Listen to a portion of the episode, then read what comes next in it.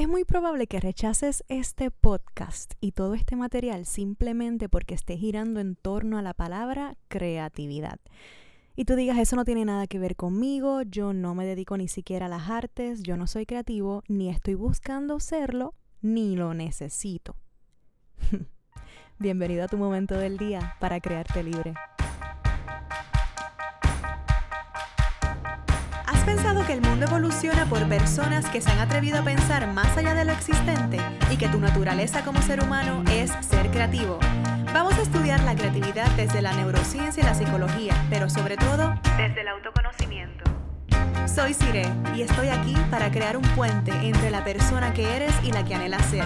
Para romper mitos, desaprender para poder aprender y para autorrealizarnos. Porque hoy puede ser un buen día para crearte libre. Wow, primer episodio de lo que por mucho tiempo fue una idea, un anhelo. Me daba mucho miedo, mucha inseguridad de yo estaré lista para hablar de este tema. Pero si en mi diario vivir siempre he estado conversando de esto y me ha ayudado tanto en todo lo que hago, pues definitivamente creo que es importante compartirlo. Qué rico saber que hay otra persona del otro lado escuchando. Creo que irremediablemente me toca presentarme. Mi nombre es Sire, soy cantautora, músico, eh, profesora de técnica vocal y amante de la creatividad, de este fenómeno creativo. Se ha convertido en el eje de mi vida y me hace mucha ilusión comenzar este proyecto con el que llevo en la mente ya dos años. Para mí ha sido bien interesante el hecho de que en el momento de mi vida cuando decido estudiar arte y dedicarme a la música como mi profesión, ese momento fue donde menos creativa me he sentido.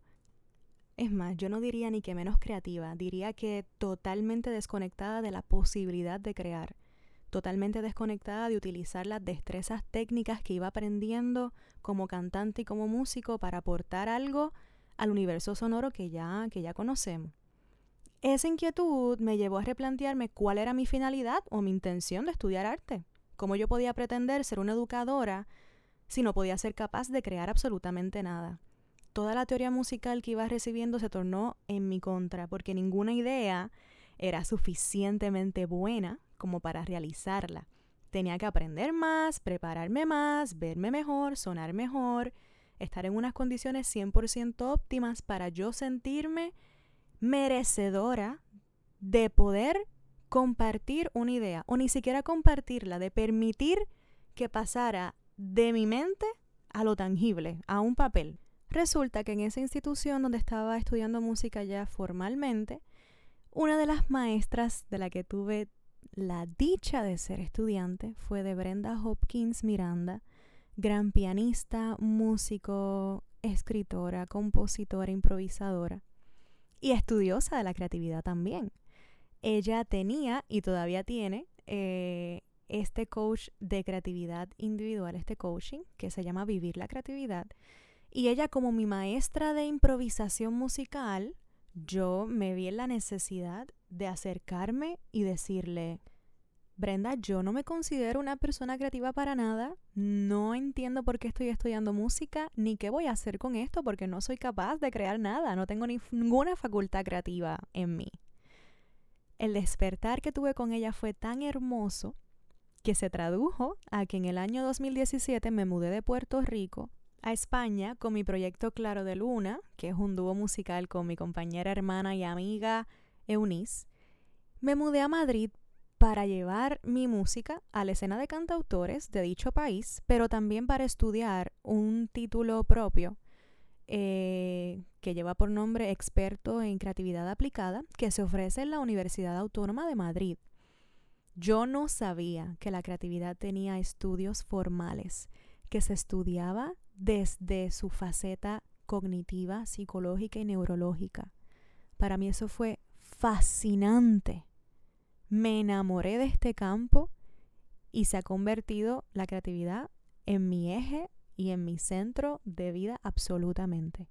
Y realmente me hace mucha ilusión poder ser un canal para que las personas se vayan conectando y vayan conociendo esta faceta hermosa que tenemos. Así que básicamente, Este podcast es una invitación a que nos reconectemos juntos con ese niño o niña creativa que nació con nosotros, pero que por X o Y razón hemos ido distanciando o más bien nos hemos ido alejando de él.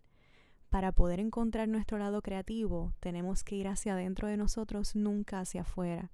Esto no es un podcast para quienes se dedican al arte, es un podcast para el ser humano porque nosotros fuimos creados y asimismo tenemos la capacidad de crear. Es la única manera en que el mundo se sigue moviendo y seguimos evolucionando y seguimos cambiando. La creatividad es sinónimo de estar presente, de escucharnos, de esa fidelidad con nosotros mismos y con nuestros pensamientos, nuestra filosofía de vida, nuestras creencias realmente lo que creamos, o sea, lo que hacemos, no es otra cosa que presentarle al mundo nuestra perspectiva de la vida, nuestra percepción de un momento, de una etapa, cómo me siento en el mundo, cómo estoy percibiendo o canalizando los eventos, qué me pasa y cuál es la necesidad de expresión que tengo y qué es lo que quiero compartir. Así que te propongo tu tiempo con este podcast bajo esta intención, compartirte todo lo que he aprendido sobre la teoría de la creatividad desde su estudio psicológico-neurológico, pero a la vez compartirte mi camino, mis reflexiones, lo que sé, pero lo más chulo de todo es que te voy a compartir lo que no sé. Probablemente se empiecen a contradecir unos capítulos con otros, mi forma de pensar, con mis posturas, eh, tal cual uno va cambiando y va desaprendiendo para aprender. Entonces la creatividad es estar conectado todo el tiempo con, con qué piensas, cómo canalizas el mundo, desde qué perspectiva lo estás viendo y tener esa valentía de, de asumir nuevas posturas, de decir, estuve equivocada, no era capaz de ver esto, ahora sí lo veo, ahora pienso de esta otra forma y así es que vamos creciendo. Esto va a ser como sentarme a tomar un café con muchos de ustedes conversando de nuestro propósito, de nuestra conexión con nuestra esencia humana creadora, pero así a distancia, para mí es perfecto porque yo soy súper introvertida, pero me encanta tener conversaciones existencialistas y que me centren con qué hago en este mundo y en sacar lo mejor de nosotros como seres humanos, vivir un poquito más despiertos, más conscientes, más juguetones y más alerta. Te propongo entonces la creatividad no como una actividad, sino como un estilo de vida. No es algo inalcanzable, no está al otro lado del túnel de la rutina. Es algo que está aquí y ahora. Y vamos a destapar todas esas trabas que te has puesto para no tenerla contigo, para estar viviendo desde una desconexión absoluta. Yo soy músico, así que desde el arte y mi experiencia, pues vas a conocer un poco desde este ángulo, ¿no? Por eso creo importante que me comentes, que me escribas desde la red donde me sigas, porque ese es el propósito, que me ayudes a experimentar desde tu lado de la vida, desde tu perspectiva, desde tu pasión, desde tus circunstancias, me ayudes a ampliar mi mirada perspectiva es realidad y yo quiero ir teniendo empatía con la mayor cantidad de realidades posibles y ver cómo la creatividad se estaciona de una manera tan natural y tan bella en todos nosotros. Así que comencemos sin más preámbulos. Ver a alguien que comparte información sobre creatividad y tú no ser alguien que se esté dedicando al arte o que tiene una vida muy rutinaria y exitosa económicamente y socialmente hablando, pues pensarás como yo no soy artista ni necesito la creatividad en mi estilo de vida. Yo estoy bien, no es algo que considere esencial o que considere que necesito para vivir feliz. Vamos a empezar a romper mitos. Primero, la creatividad no es solo para los artistas, no es solo para los pintores, para los músicos, para los escultores, diseñadores, escritores, fotógrafos. No, la creatividad está en el día a día, en tu paquete de destrezas innato, de cualidades que te diferencian de los demás seres humanos, de otras especies. La creatividad es una de las facultades que nos diferencia de las demás especies con las que coexistimos en el planeta Tierra. No es creativo el cocinero que está buscando reinventarse, crear una nueva receta, un nuevo sabor, el que tiene su propio restaurante y busca diferenciarse del resto bajo una crisis económica. No es creativo un arquitecto, no es creativo un trabajador social, un psicólogo que va buscando dentro de todas de toda la teoría que conoce de cómo ayudarnos, va buscando moldearse según las, las necesidades de su paciente. No es creativo el docente, el maestro que va buscando 20 maneras de que ese niño aprenda y entienda, porque cada niño es un universo. y los niños son los que más conectados están con su creatividad. Así que cuán sabio y cuán creativo tiene que ser ese maestro para proteger esa esencia que todavía apenas ha sido maltratada. Cuán creativo es el amigo que ha dado el mismo consejo y busca una manera nueva de decírtelo y de ayudarte. Cuán creativo es un estilista que tú le cuentas la idea, yo que no sé nada de, de todo esto del mundo de belleza y le digo, yo quisiera un corte que se vea como que el pelo largo, pero que a la vez sea un afro, porque yo tengo el pelo súper rizado. Y ellos como que me miran y se van en un trance y dicen, ok, ok, ok. ¿Cuán creativa es esa persona que a través de esa expresión de su cliente busca llegar a ese resultado? de las necesidades personales y, y, los gustos que tenga cada uno de los clientes que recibe, más allá de la técnica que sepa, cómo él se va reinventando para llegar al resultado que el cliente quiere. Así que esto no es tan solo para los artistas, ¿ok? Segundo mito, la creatividad es un privilegio de clase. Pensamos que esto es para la gente que tiene tiempo de sentarse a pintar, de las que tienen tiempo de sentarse a meditar, que tienen tiempo de ponerse a inventar, a colorear, a hacer manualidades. Ustedes sabían que el arte es de las mejores maneras que tiene el cerebro para canalizar un trauma y mantenerse cuerdo. Sabían que la creatividad no llega desde las condiciones perfectas. Muchas veces llega desde el dolor, desde la depresión, desde un momento oscuro. Y casualmente las obras que se crean desde esos estatus de tristeza profunda son con las que más nos conectamos. Porque la creatividad está totalmente lejana de las circunstancias perfectas. La creatividad es una manera de nosotros poder mantenernos vivos, cuerdos, con todas estas emociones. Es una manera de exteriorizar, de soltar, de canalizar. Y no solamente los artistas tienen esa necesidad, todos los seres humanos la tenemos. Otro mito. Pensamos que las personas creativas están siempre inspiradas. Totalmente falso. La creatividad es un proceso completo. Hay varios pasos y hay varias etapas para traer una idea desde tu mente hasta el mundo tangible. Y solo una de todas esas etapas, que vamos a hablar más adelante de ellas a detalle, solo una de esas etapas es el momento donde ocurre una idea. En lo que se te ocurre otra idea, para en realidad completar un ciclo creativo exitoso, créeme que vas a tener tiempo de trabajar otras cosas en lo que llega ese próximo ajá porque ocurre la idea, pero entonces parte del proceso creativo es cómo yo la hago realidad, qué herramientas necesito, qué destrezas necesito perfeccionar, qué ayuda externa necesito para crearla.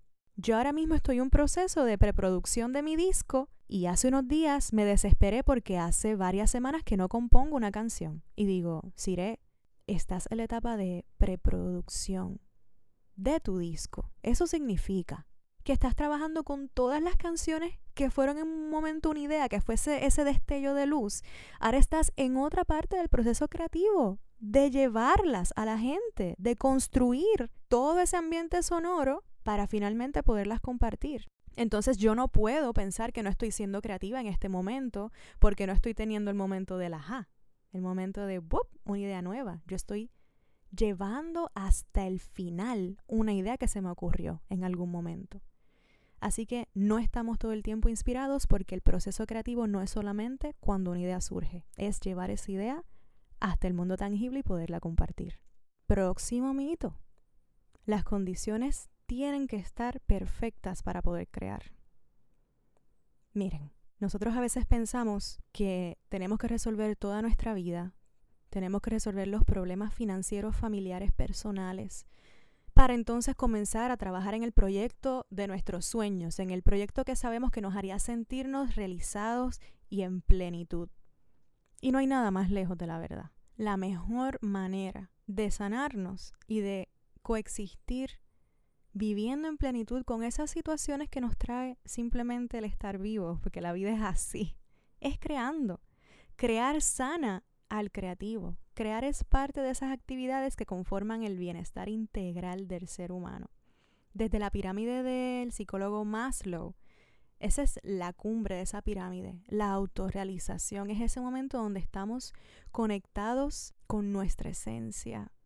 Mientras tú vas trabajando en el día a día y vas realizando pequeñas acciones que vayan trayendo a la realidad ese sueño que tú tienes, tú estás construyendo una vida mejor para ti y para el mundo porque tú no sabes a quién puedes bendecir con ese proyecto que tú crees.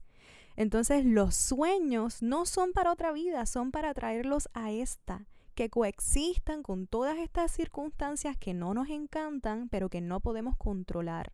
Y consecuentemente vayamos encontrando el propósito de estar aquí.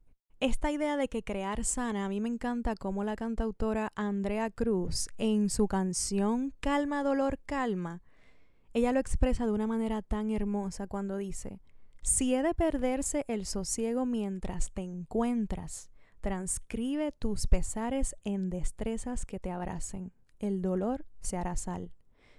Yo escuché esa parte de su canción y se me tatuó porque es una manera hermosa de entender que el crear, el compartir, transcribe tus pesares en destrezas que te abracen. Es la mejor manera de disolver el dolor, de disolver a veces esa carga que podemos estar sintiendo en el día a día. Otro mito. La creatividad no se aprende. Totalmente falso. Eso es una destreza innata con la que llegamos a este mundo. La vamos perdiendo porque nos vamos desconectando de nuestro niño que confiaba en todas sus ideas, que no se juzgaba, que creía, que tenía esa imaginación todo el tiempo ahí, guiándole en el día a día, liderando sus acciones. Hay unos músculos creativos que tenemos que volver a reforzar. La puedes reaprender.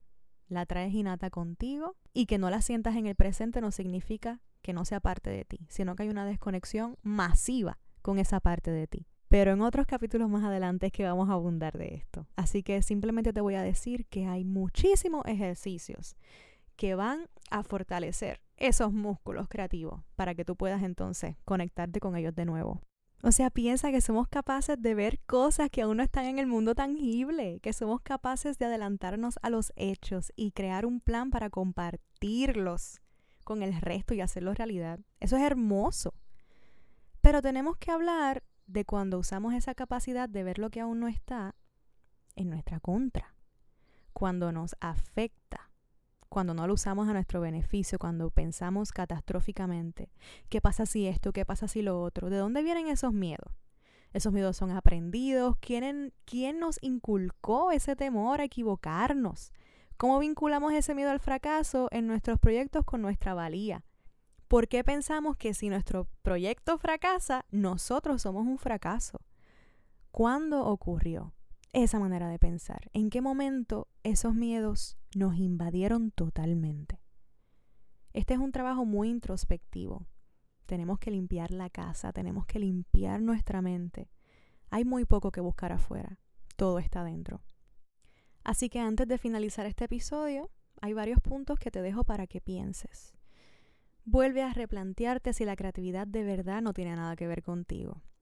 Busca cuáles son tus certezas, cuáles son las opiniones que has convertido en hechos para poder cargar con el peso de remordimiento de no haber hecho lo que querías. O sea, cuáles son esos mantras que tú has adoptado que son más fuertes que tu voluntad de hacer lo que quieres.